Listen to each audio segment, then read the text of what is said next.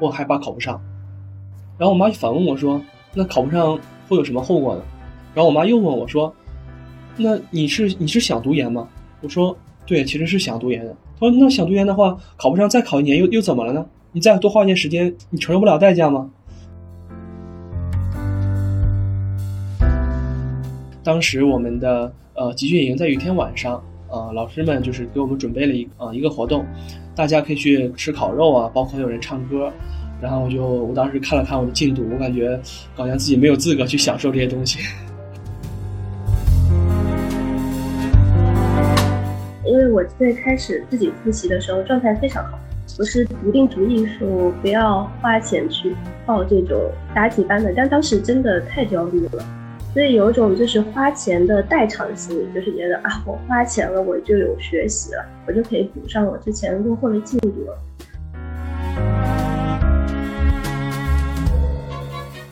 读研的生活吧，我感觉和当时的预期多少有一点区别吧。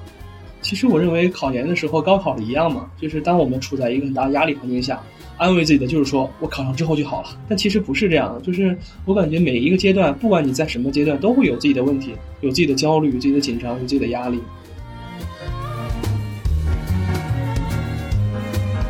我就把网页刷新了一遍，还是这个成绩，我又退出来，就反复登好多次，真的当时不敢相信，啊，就是这个事情是我可以说是当时很小的，就像你在大海上航行一样，很晚上看见了一个灯塔，你就感觉哇，我有希望了，然后就开始更。鼓劲去学习。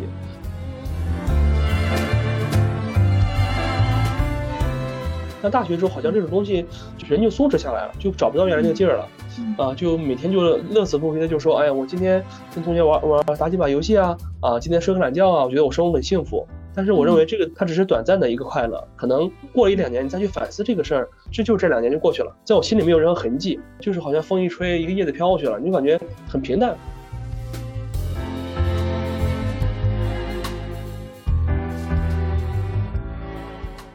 大家好，欢迎来到派森路口，我是今天的主播林池。我们也像上期节目一样，邀请到了原本是我们的剪辑师，但马上就要晋升为我们的主播的麦子。我们先请他来再介绍一下自己，然后再隆重请出我们今天邀请到的嘉宾。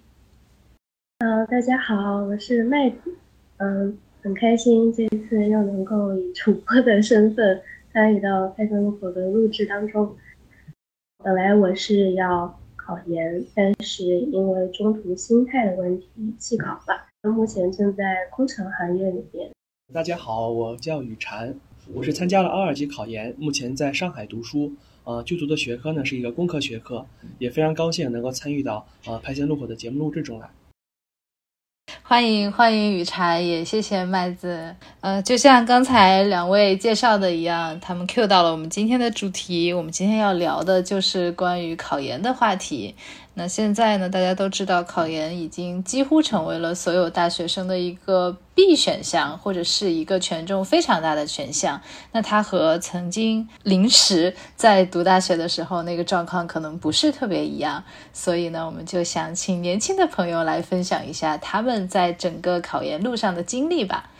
那我先给大家介绍一下，就是研究生考试的一些常规流程。全国的研究生考试是在每年的十二月份，对，一般在大四选择考研的学生会提前一年左右，在大三的下学期开始准备。我们一般需要准备的学科包括数学、英语和你的专业课。那你选择的专业在九月左右进行考研的初报名的时候，基本就要确定下来了。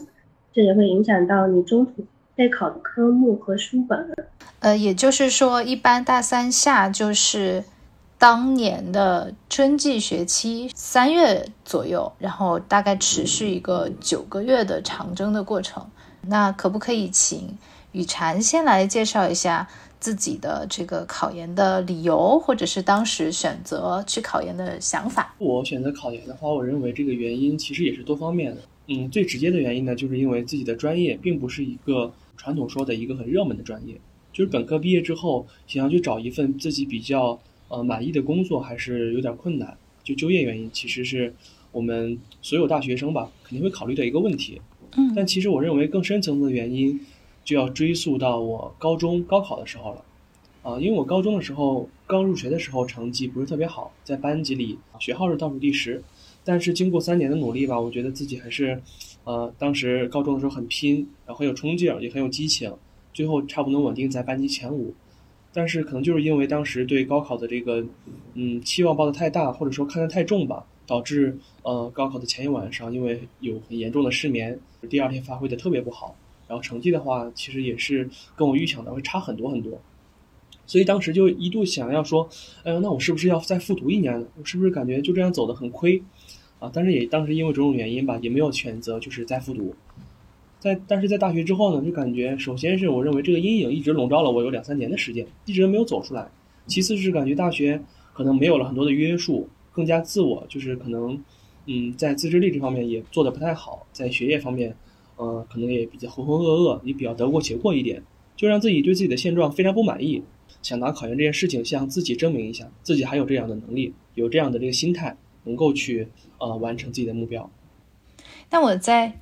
追问一下哈，那是说我一进大学的时候我就决定了我要通过考研，所谓的翻身或者是怎么样，还是说是真的到了大三下这个时候才说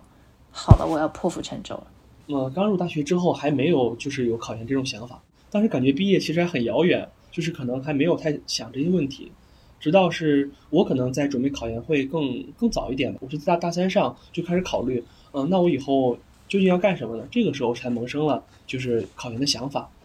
然后从那个时候开始，就是因为自己英语的底子比较比较薄弱嘛，再加上大学三年可能没有太好好学，从那个时候就开始呃背英语单词啊，做一些比较基础性的准备。那我也想听一听麦子当时为什么选择考研？可以说从高考结束，我就已经做好说我以后一定要做研究生的这个打算了。我现在回想起来，当时为什么给我这个感觉，可能是因为一系列的政策变化。应该在我高考之前，本三这个说法已经被取消了。然后在我高考那一年，本二这个说法好像也即将被取消，就是要都要归入本科这个大类了。这个变化就瞬间让我感觉，那原来的本一，现在的本科生就不那么值钱了，就是大家都一样。所以当时就觉得，嗯，那一定要考一个研究生。来提升自己的学历，来提升他的这个含金量。在念大学的过程中，就感受到自己对选择的这个专业是很力不从心的，我不是很喜欢，也不是很擅长。当时再加上当时逐渐接触到，嗯，新闻传播这个自己感兴趣的专业，所以就打算利用研究生当一个跳板，让我换一个学校环境，换一个专业。嗯，我的理解是不是麦子还不知道我的自己的专业是不是喜欢的时候，我就铁了心了，我就要考研。如果说让你把整个考研的这个过程或者说阶段来分一分，你大概会怎么样去区分？这样能够来更好的向我们来讲一讲你们考研的故事。好，嗯，我是大概二零年的十月份开始决定考研，从二零年的十月份到二一年的三月这个阶段呢。我主要是在网上搜一些经验帖，关于考研的准备以及考研的一些初试和复试的这些流程，啊，然后同时在背英语单词。从二一年的三月到七月份这个时间，其实还在学校是有课程，可能没有办法我去全身心的投入到考研，所以这个时间呢，我只是在呃背单词的同时去学学高数基础课，然后这个时间也是让我感觉是我考研呃的这个过程中把时间利用的最不合理的一个部分，因为很长的时间只干了一点点事儿。到七月份的时候，我意识到，哎呦，不行，现在进度太慢了，整个人很恐慌，怀疑自己到底能不能考上。然后从七月份开始，就是，嗯，在家待了一周，就回到学校准备考研，在学校里面报了一个集训营之类的，有一个月的时间。我感觉大家所有人的进度都比我快，然后所有人的目标感觉都更比我清晰一点。然后从七月份开始，呃，我大概选定了要考的学校，要考的专业，这个时候就开始全身心的投入到考研之中了吧，就感觉恨不得把我每一天都掰成两天来过，这种就紧抓每一分每一秒。去学习，尤其我印象很清楚的是，当时我们的呃集训营在有一天晚上，呃，老师们就是给我们准备了一呃一个活动，大家可以去吃烤肉啊，包括有人唱歌，然后我就我当时看了看我的进度，我感觉好像自己没有资格去享受这些东西。哦，对自己好严格。哦，对，我等他们都走之后，我就再回到教室里，外面很吵，因为很有很很多人在唱歌嘛，我就告诉自己，就是我要忍耐，耐得住寂寞，守得住自己的这个对自己的要求。虽然说那个诱惑对我非常大，真的很多时候都忍不住想，哎呦，出去跟他们吃一点，玩一会儿。但是我反过来感觉，我自己坚持在这里，也让我自己更有成就感，更有满足感。嗯，我是在大概三月份的时候，确切的接触到了新闻传播这些专业的书籍，并且确认了我要报考这个专业，开始了学习。那三到六月份，嗯，我把它认为是一个我如痴如醉的知识接收阶段。在这段时间，我从零开始了解这个学科，嗯，并且产生了非常大的兴趣。从百分之零到大概百分之五十左右的这个知识接收阶段是非常的顺滑，而且快乐。包括我在上课的时候，嗯，课后都花了很多的时间在这上面。六到八月，前一个阶段是一鼓作气的话，那个这个阶段就是带而衰了。嗯，也是因为一些要求强制性的实习呀。这些打断之下，我在上面花的时间越来越少了。同时，因为要从知识的输入转为输出，纯粹的学习看书变成答题，呃，这个阶段就是会没有原来纯粹的知识输入那么丝滑，我就会觉得，嗯，答题这个事情是有点难受的。嗯，要把我之前学习到的有趣的知识一定背到脑子里是很无趣的。那这个阶段呢，就是，嗯，在从时间安排还有心态上面都是有一点点，嗯，变化了。八到十月的时候呢，在我的复习安排里面，应该是，嗯，最后冲刺期前期的一个一个小演练吧，相当于在这个阶段一般要进行一些，嗯，更多的答题训练，嗯，甚至模拟考之类的。在这个阶段，我已经感觉到自己的。呃，复习节奏相比我最开始的复习规划是落后了一大截的。同时，在这种很强的焦虑中，我还花钱报了一个答题班，因为我最开始自己复习的时候状态非常好，我是笃定主意说不要花钱去报这种答题班的。但当时真的太焦虑了，所以有种就是花钱的代偿心理，就是觉得啊，我花钱了，我就有学习了，我就可以补上我之前落后的进度了。同时，心态还是没有完全的调整过来，所以到十月的时候，我在反复的焦虑之中，自己一个人决定了还是要放弃这次考验。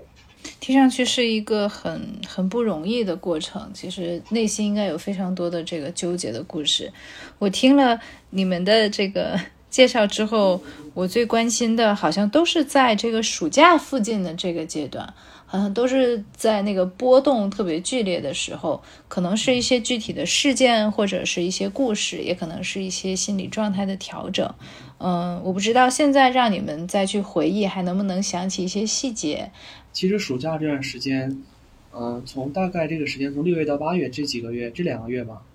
可以说在我整个考研的过程中是非常重要的两个月，也可以说是，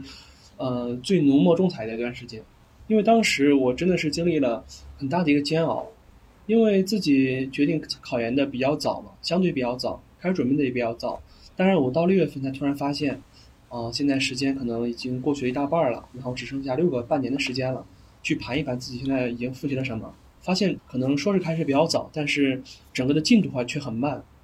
甚至我很担忧，我甚至因为很多东西没有开始，后面时间会会不会排不开，会不会考不上？那考不上的话，那等到第二年的二月份知道结果，就是如果真的考不上，再去准备工作，可能很多都已经晚了。因为我们知道，其实校招最好的时间是九月、十月，所以其实当时我是准备，啊，我就暑假就不回家了，就是一直在学校学习就好了，啊，但是，呃，那段时间我整个的思绪也非常乱，甚至我觉得，我甚至每天坐那儿，坐在图书馆里去学习，我都不知道这样学有没有意义，或者说有没有效果。想着还是不行，这状态肯定是不行。我一直认为是我不太，我是不太希望就是去忽视自己的负面情绪，因为感觉如果一味的隐藏，那总有时间会爆发，总有时间，总有一段时间会，呃，把自己的问题都弄都摆出来。所以我还是希望就是有情绪问题就解决它。但是当时我感觉非常无力，就是我已经真的想不明白我到底要怎么样去解决这个问题了。然后我想着，呃，我还是回家一趟，跟我的爸爸妈妈去聊一聊。因为我爸妈其实他们在我成长中是扮演了非常非常重要的角色啊，因为我可能从小心思就比较多，很多事想的比较拧吧，然后他们总是在很重要的时候去帮助我吧，可能说去帮我解开自己的一些心结，然后我就去跟我妈谈了谈，我就说，呃，我感觉可能要考不上了，我感觉因为现在准备的太少了，什么都没有定，我害怕考不上，然后我妈就反问我说，那考不上会有什么后果呢？我说那考不上的话，要么就再考一年。要么就找再找工作，但是要找工作的话，可能已经错过了最好的时机。然后我妈又问我说：“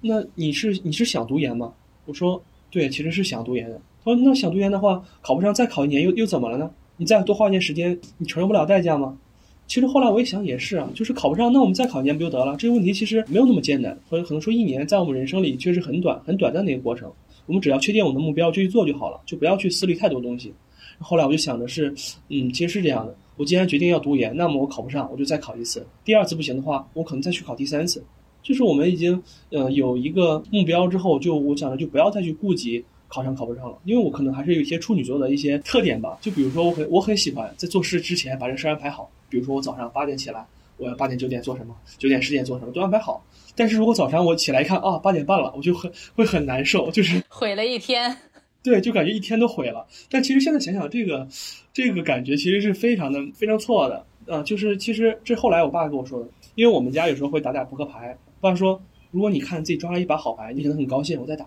但如果你发现这一把牌特别烂，你直接说啊，我扔了，我不玩了吗？我们应该想的是，我们把我们就是怎么利用好自己现在的资源，接受现在的不足，我们怎么去往后做就好了，不要再去就是去懊悔说我一开始没有怎么怎么样，因为那些都是没有用的。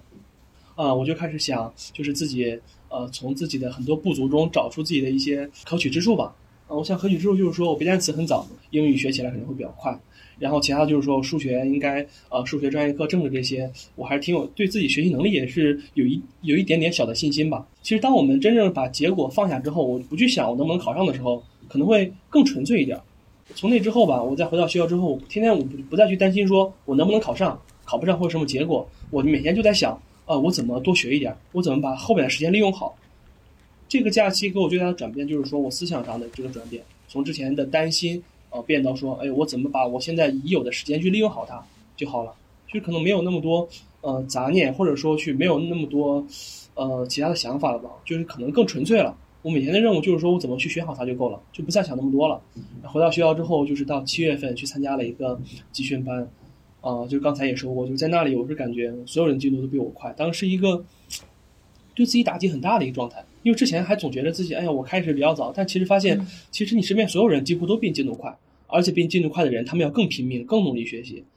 然后我印象非常清楚的是，就是我们当时那个班里一个同学，学习非常的非常拼。我有一次最早去的是可能七点多就去了，当然也不算很早，他就在那儿了。然后我最晚走的时候十一点多走，他还在那儿学。我感觉他可能每天都有很长时间，就是一直在，嗯，很非常非常刻苦吧，也是对我一个很大的一个激励。别人都比我们优秀，比我们进度更快，还要比我们更努力，所以我觉得我应该付出更多的时间去弥补这个差距，让自己的时间能够被利用利用的更好吧。所以那个时间是那段时间，呃，也是我整个考研过程中对我的状态最满意的一段时间。就也是不去想那么多，每天早上起来我就想，我今天上午要做多少题，下午要整理什么知识点。每晚上要备些什么专业课，每天的活的目标都很单纯，比如说不太想一些课程的，不再想一些作业，不再想学生工作，我只有一件事，就是去学习，就是学好数学，学好英语，学好专业课。现在让我回忆起来，虽然说可能当时每天都充斥的是一种很着急，或者说是对自己的现状很不满足，想要赶快去赶进度的状态，但是我认为当时的每天每天都能实打实的看见自己我往前进了一步。虽然说我可能我今天跟别人差一百步，我明天跟别人差九十九步，后天差九十八步。每天的进度虽然说可能能赶上的不多，但是那那时候的我每天能看到自己的进步吧，我就感觉自己非常的欣慰啊，心里有一个满足感，一个获得感，然后就一步一步就后来就坚持下去了。啊，八月底那天啊，正好是我生日的那一天，然后六级成绩出来了，然后我当时一看，哇塞，考了六百一十六分，我当时我当时以为以为是查错了，我就把网页刷新了一遍，还是这个成绩，我又退出来就反复登好多次，真的当时不敢相信啊，就是这个事情是我。可以说是当时很小的，就像你在大海上航行一样，很晚上看见了一个灯塔，你就感觉哇，我有希望了，然后就开始更鼓劲去学习。哦，我觉得爸爸妈妈确实非常的，就是又让人放松了心态，又让人明白了现在该做什么。然后我觉得雨禅做的特别好的一点就是，就是把每一天的生活变得很具体。可能当你把这个东西变得具体之后，它就没有这么的失控感这么强，或者说你对未来有特别多的焦虑，反而都放下了，就去过好每一天。我自己也很受益。嗯，我之前看到过一句话，呃，焦虑的反义词就是具体。其实这句话我一直都很长时间内都不太能理解。通过考研，包括从我现在读研的一些事儿，我真的感觉这句话是很有作用的一句话。就是我们焦虑是因为可能我对未来的一些事儿充满了担忧，充满了一些对不确定性，充满了自己的恐惧和害怕。那具体是什么？就是说我不去想那些，我只想我现在能做什么，我要做什么，我该做什么，我去做就好了。当你把可能把未来的很多不确定性转化成我现在能手头上能做的工作之后，会感觉心里很踏实。嗯，那我还想再追问一下，就是爸爸妈妈在这个路上一直扮演着重要的角色，那我就会好奇，你在考研的路上是一直一个人，还是说有小伙伴一起？嗯，我是在前期的话，大部分是我自己一个人。从九月份开始吧，是跟我一个同学，我们一起去图书馆进行学习。因为我们两个考的专业也不一样，可能在很多地方也没有，呃，很多能交流的东西吧。但当时说实话，虽然说七月和八月份，六月到八月是我内心很难熬的一段时间嘛，但其实，在后面的，呃，九月到十二月中间，也有很多次也非常崩溃，因为考试时间越临近嘛，你就会感觉自己复习的越不充分，所以很多时候都很难受。然后我现在想起来，就是当时有时候真的会坚持不下去，或者说自己很累啊，就感觉。真的是很累很累，想放弃的时候，就我就会看一看，就是我们之前拍的一些全家福，拍的一些我们的照片，尤其是我爸妈的照片，还有我妹妹的照片，很有力量，真的很有力量。然后包括当时，呃，我也是爱听音乐嘛，然后我很喜欢的歌手叫李健，他的一首歌叫《异乡人》，啊，里面的很多歌词，啊，真的是在当时给了我很多的力量和温暖。好感动呀，嘿。曾经的坎坷，现在不用讲，异乡的人有着相同的惆怅，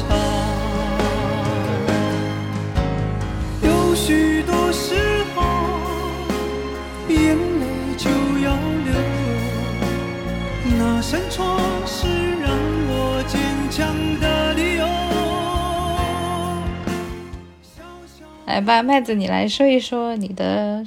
焦虑的暑假。回顾起来，觉得我当时比较错误的一个复习方向吧，就是大家都说考研是一个信息战，就是你其实是很怕自己的信息比别人落后一步或者比别人少，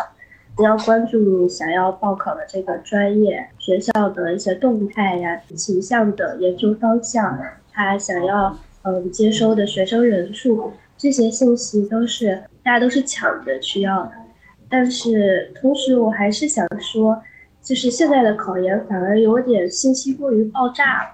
就在当时，我是嗯按照自己的节奏去复习的。那我的资讯来源会是很多的考研公众号啊这些。那他们每天可能是因为业务抢业务吧，都会推送非常非常多考研相关的信息。那这些信息我全都点开看，全都把它收集起来。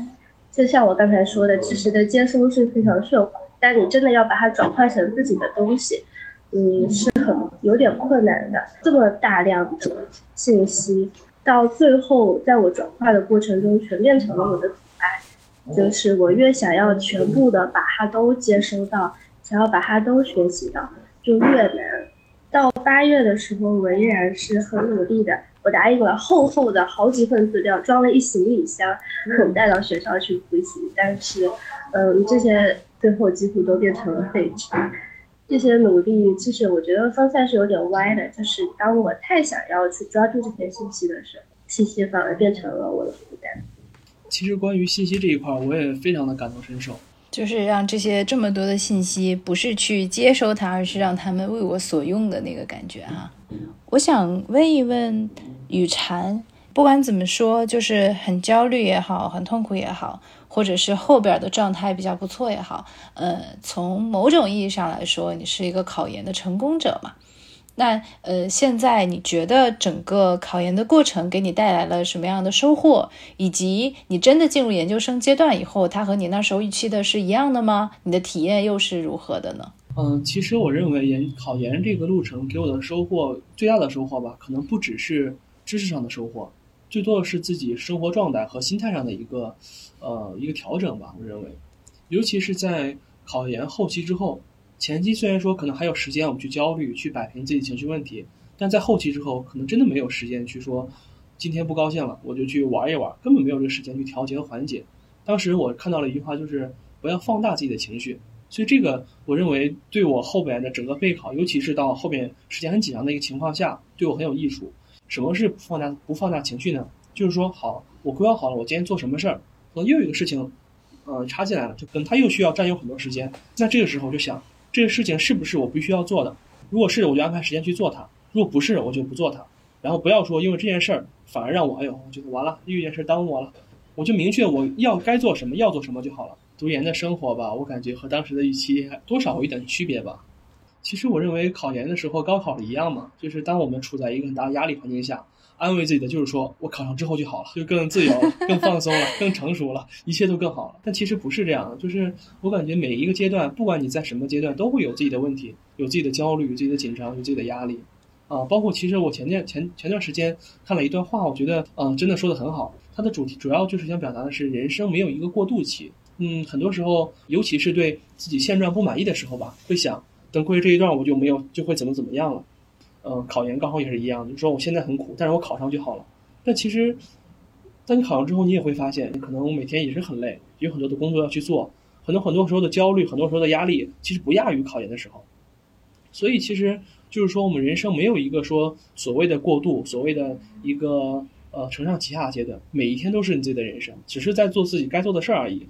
现在考考上之后呢，相对来说比考研的时候肯定会要整体会放松一些嘛，可能没有那么紧张了。但其实不管是科研上、学业上，包括家里学生工作上面，其实还是有很蛮蛮重的工作需要去做。说要谈就是考上之后的感受吧，我认为还是还是想说本质上和考研上没有什么区别，就是我们还是在做一些自己该做的事情，然后当然会更压力更小一点。然后考上之后，我也会很感激当时考研的时候那个那个自己了，就觉得至少没有辜负自己。然后包括在呃读研之后，在学校里可能会见到了，我也认识了一些更优秀的人，然后见了一些经历了一些之前没有经历过的事情，所以我觉得考研这个还是对我自己来讲还是蛮值得的一个事情。我认为到后来到后期就是，呃心情就没有很大的波动了，就反而是在前期的时候，呃我现在说起来可能感觉可能几句话就说完了，但当时在我的心里很纠结，当时是对未来的一种。你就知道自己问题在哪，但是你就不知道怎么去做。这个时候，我认为是最痛苦的一段时间，或者说是面对生活这种命运的一种无力感，就没有办法，没有一个好的办法，你只能去说服自己，没事儿，这考成什么样是什么样吧，我就把时间利用好，别辜负了自己就行。不想让自己以后后悔吧？啊，哪怕我考不上，我去工作了，就是这一辈子可能就平平淡淡、普普通通，也没有什么起伏了。但是至少回忆起来这段时间，我认为当时是很热血，就是很，就是给自己一个心理的安慰吧。我听得有一点感动。呃，我认为考研这一路吧，我觉得给我自己收获最大的，还真不是说就是我最后考上了，或者说是取得了一个什么分数。我认为还是这这这次就是心理上的一个成长吧。我我一直感觉我在高中的时候是一个啊，就是很积极，然后包括很有拼劲儿的一个一个人。但大学之后好像这种东西，人就松弛下来了，就找不到原来那个劲儿了。啊，就每天就乐此不疲的就说，哎呀，我今天跟同学玩玩打几把游戏啊，啊，今天睡个懒觉啊，我觉得我生活很幸福。但是我认为这个它只是短暂的一个快乐，可能过了一两年，你再去反思这个事儿，这就这两年就过去了，在我心里没有任何痕迹，就是好像风一吹，一个叶子飘过去了，你就感觉很平淡。但是通过考研这件事儿，我真正就是把这些呃一些坏的习惯给摒弃掉，真正唤起我内心里那种啊，我就要我就要做一件事儿，我就不管任何事儿，我就要去做成它，我就要去拿出自己的这个百分百的努力。我觉得这是对我很重要的一个一个东西吧。还是一个虽然五味杂陈，但是还是。很有收获，或者说不会让自己后悔的一个选择。嗯，那我不知道麦子是不是方便分享自己最难过、纠结的那一个阶段。然后，因为我我记得我们上次聊的时候，你说你是去找了咨询师，也聊过。对对对，你方不方便谈这段？当时就是嗯，预约了那个咨询师，然后一进门，他就是要求你要填一个表。不填不行，然后那个表里面就是说你最想要问的一个问题是什么？因为我当时其实挺多问题想要问的，或者说我其实没有任何问题要问，因为我已经做了这个决定了，不得不填写下的那一个问题就是，呃，为什么我总是不能坚持我想要做的事情？就是我那时觉得，就还是自己不够有冲劲吧。我明明做了决定，但是还是三分钟热度了。到最后的时候，因为我们心理咨询，他也不是一上来就解决你的问题，他说，嗯，说说你最近经历了什么，嗯，为什么来到这里，嗯，就是在绕了一圈之后，我我又问他这个问题，我说为什么总是不能坚持？他说因为你不够想要。我说不，我很想要。他说，但你还是不够想要。然后有一点把我点到吧，至少在那一段很焦虑的时候，好像比起。嗯，我非要考上这个研，我更在意的是，我想要稍微平静下来度过这段时间，我不想要再经历那么痛苦的焦虑了。对我还是更想寻求待在这个舒适圈里吧。无论是当时做完决定，还是嗯现在再回去看，嗯，都觉得不会太难过，是因为这个决定已经达成了，而且我说实话没有后悔。之前临时老师问过一次，说如果再回去一次的话，会做什么样的选择？即使知道最后要弃考，然后同时我现在再去也不会改变自己，嗯，放弃研究生考试的这个决定，但我还是会选择经历一次考研的过程。嗯，我还是非常开心，我在几个月的学习里面，嗯，从零接触到了一个非常有趣的学科。还还是让我学习到了非常多的知识，你会感觉你一下子把别人可能大学三年的路走了一遍，因为你一下子要把自己拉到可能原本就是读这个专业的本科生一个水平去跟他们竞争，呃，知识的吸收还是令我非常振奋，而同时在这个过程中，嗯，我也会更认识到自己我的一些短板，比如说我还是。嗯，有一点三分钟热度的一个人，可能没有办法把一个事情去执行的很完美。嗯，我在心态的调整上面是有问题的，我太过于重视我个人的内心的感受，但是可能会就像刚才说的，忽略掉一些具体的我应该去做的事情。我我还是觉得这个成长对我来说是非常可贵的。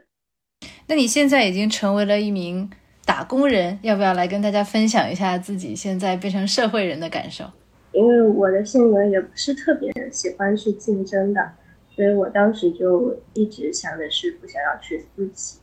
不想要去内卷，不想要去九九六，想适当的躺一点点，更给自己一些嗯业余的时间去做喜欢的事情，但同时。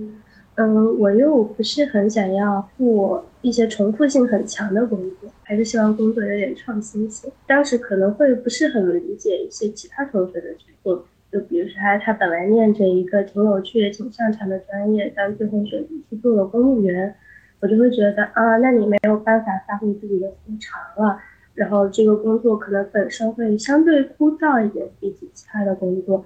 嗯，但是他告诉我说，当你有了这个糊口的工作的时候，你还是可以就是花自己业余的时间去做自己喜欢的事情。那同时我也发现，我当时想的很美，就觉得嗯，可能朝九晚五嗯之外的时间我都可以自由分配，我可以做很多我之前想做但是没有时间做的事情。但最后这些时间可能更多都变成刷手机和躺在床上的时间了。所有的想法最后还是要执行。就是无论是考研还是现在，都是让我感觉做你做了，它才会实现，否则可能就都还只是空想。我发现你们有一个共同点很有意思，就是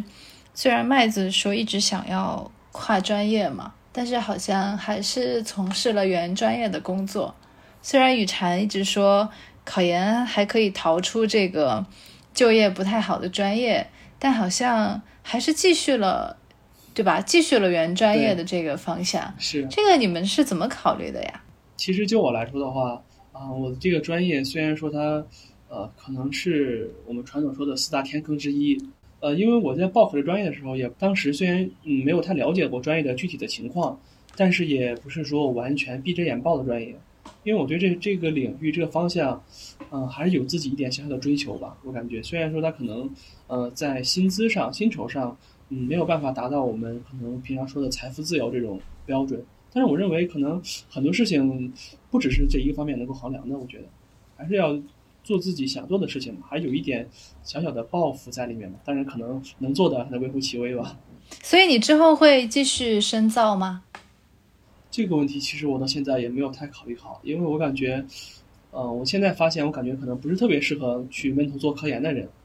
未来的话可能还需要再走走看看吧，再规划吧。啊，另外我觉得，其实刚才听麦子说他考研的一点一段时间的时候，我觉得可能我们现在我们太想做正确的事情了，就比如说考研拿考研来说，不是说毕业必须要考研，也不是说我考完研之后不能再退学去工作，有了工作之后不能再辞职去考研。我觉得这都是一个人生选择的问题，你做的选择都是基于你当下的决定、当下的心态。我认为这没有什么正确错误之分。尤其是我一个同学，就是他前段时间告诉我说，他要辞职去考研。然后说担心会考不上啊，担心时间浪费了。我觉得是有了工作经历之后再去考研的话，可能呃他更清楚自己想要什么了。我认为这也是一个很好的一个阶段。他辞去了工作，嗯，也没有在学校里，没有什么事情打扰到他了，就更能全身心投入进去。所以我觉得就是我们可能更专注于、更追求传统意义上的所谓的成功、所谓的正确。但其实我觉得人生的每个阶段都是我们自己。每个人独有的财富吧，不用太去说，呃，我去羡慕别人的一些所谓的成功、所谓的正确，因为可能放到自己身上是不适合自己的。不管是在任何事情上吧，都应该看得更开一点，都应该专注于自己的生活之中，而不是说看一些网上一些所谓别人成功的案例想要去复制。我觉得相比之下，就是专注于自己的生活才是更可取的。那麦子，你为什么没有转行？简单来说，就是这个行业的工作。会比较好找，毕竟还是就是学这个专业的，会更容易接触到相关的资源。嗯，我当时有想着可能去做一些媒体相关的工作，一些运营之类的。嗯，发现就是我能够接触到的，就是去做一些直播呀一些策划、广告之类的。那说实话，嗯，这些工作它会比较忙。就是和我之前说的，希望留一些的时间来做喜欢的事情是相背离的。嗯，所以最后还是考虑做了这个工作。我并不喜欢这个行业，但是你如果硬要让我做，还是会做的。可能从小还会比较乖学生一点，就是如果我只有这个选择，那我就会接受。只是我的心会想要跳出去。其实我认为我和麦子在这方面有比较相同的一点。之前你说完全没有考虑过换专业嘛？那肯定也是也也考虑过吧。但其实可能从小也是有点就是乖学生的心态。呃，你让我换的话，我可能也没有说自己特别想去做的一些事儿，没有说特别热衷于的一个专业或者行业吧。然后并且对现在的专业并没有那么反感，然后我就这样就做下来了。然后这里的话，其实我还想，呃，聊一个关于我之前的一个同学，高中同学，她是一个，呃，我认为很有想法的一个女生，嗯，她也是本科的时候在一个很不错的九八五里，然后再读了一个啊他不太喜欢的专业，但是我认为他的话就是真的很有想法，并且是执行力能力执行力很强，知道我要怎么去做，他可能从大三开始吧，就在。啊，附近的一些大城市去找实习，在一些大一步一步吧，就是接触到很多一些呃互联网的顶级公司去做实习，然后可能就慢慢他很明确，就是我知道我以后不干这个了，我以后要去做互联网相关行业。那么我现在做的事情就是去找一些好的实习，为自己的简历去添砖加瓦一样，相当于这样。然后到毕业之后呢，他也是呃靠着这种。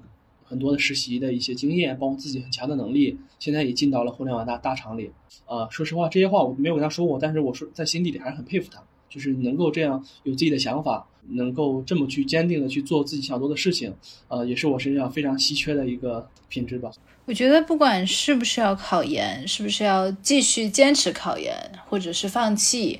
或者说是不是要继续自己的专业，或者是更换，好像都是在。大学阶段要面临的各种各样的复杂的选择，嗯，现在你们回过头来看，你们觉得这个选择的过程当中，在这些那个选择像是非常非常模糊，好像我想这样，好像我想那样，但是有没有一些时刻或者一些 moments，或者发生了一些事情，或者在一些地方，你就觉得说，嗯，就是这个，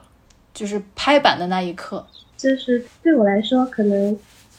嗯，一些比较重要的选择，就比如最后做嗯弃考的决定的时候，很简单。当时我已经就是当然结的状态，当我不再相信自己可以考上的时候，那我就肯定考不上。我就觉得，那我不要再浪费时间，我干脆就马上抓住秋招的尾巴，就去找工作，把这个时间利用起来。我现在换到另一个赛道上面，我还并没有落后于别人。这是一个利益衡量之后，我觉得是最恰当的选择。所以，考研不考研，放弃不放弃，是你经历过截止目前最纠结的一个选择。我觉得我很少再有这么纠结的时候。就是对比我的小初高，还是很顺利的。我没有一个非常热血的，我从小就是成绩非常稳定，嗯，就是没有这种非常打鸡血式的这种逼自己去做。我还是偏路径依赖的一个人，可能就是一直以来就是不是那么容易把自己逼到死路。但是也是一个很大的问题，就是我总是悄悄的给自己开后门，我总是给自己留一条后路。但是由于这个路径依赖的问题，我最后就是走着走着就想，哎呀，还是让自己舒服点吧，就走到那条后路上去了。嗯，之前所有的选择都很顺利，你小学念完了就念市内最好的初中，嗯，念完了就念市内最好的高中，高考的话也是在你考到的分数基础上选择一个。你觉得最好的学校，或者是比较感兴趣的专业，但但是我没有感兴趣的领域，所以就直接选择了一个最好的学校。这个做决定是没有太大的困难的。但是考研不一样，它你没有一个准线去判断。对，哎，我很喜欢这个，我觉得这个更像之后会大家都会面临的各种各样的选择，它不再是就是一个很窄很窄的通道，然后有一二三四这样的排序，它更像是。都可以，你自己选吧。对对对，这个很难很难。考研这个真的是就像我认为这个才是选做选择，真的是脱离了学生时代那种，就是你有四个选项，我就选 A、B、C、D 就好了，里边肯定有个是对的。但是考研它不一样了，它选择太多了，而且你不知道你选的是不是对的。说实话，你考上之后你都不一定，你可能都没法去下一个结论。哦，那我这样做是做对了，我这道题选对了，啊，它没有标准答案。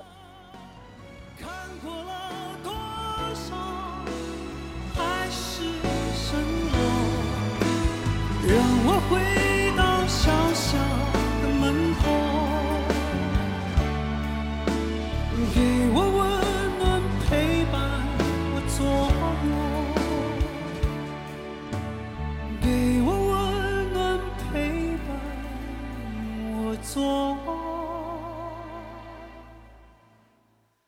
有。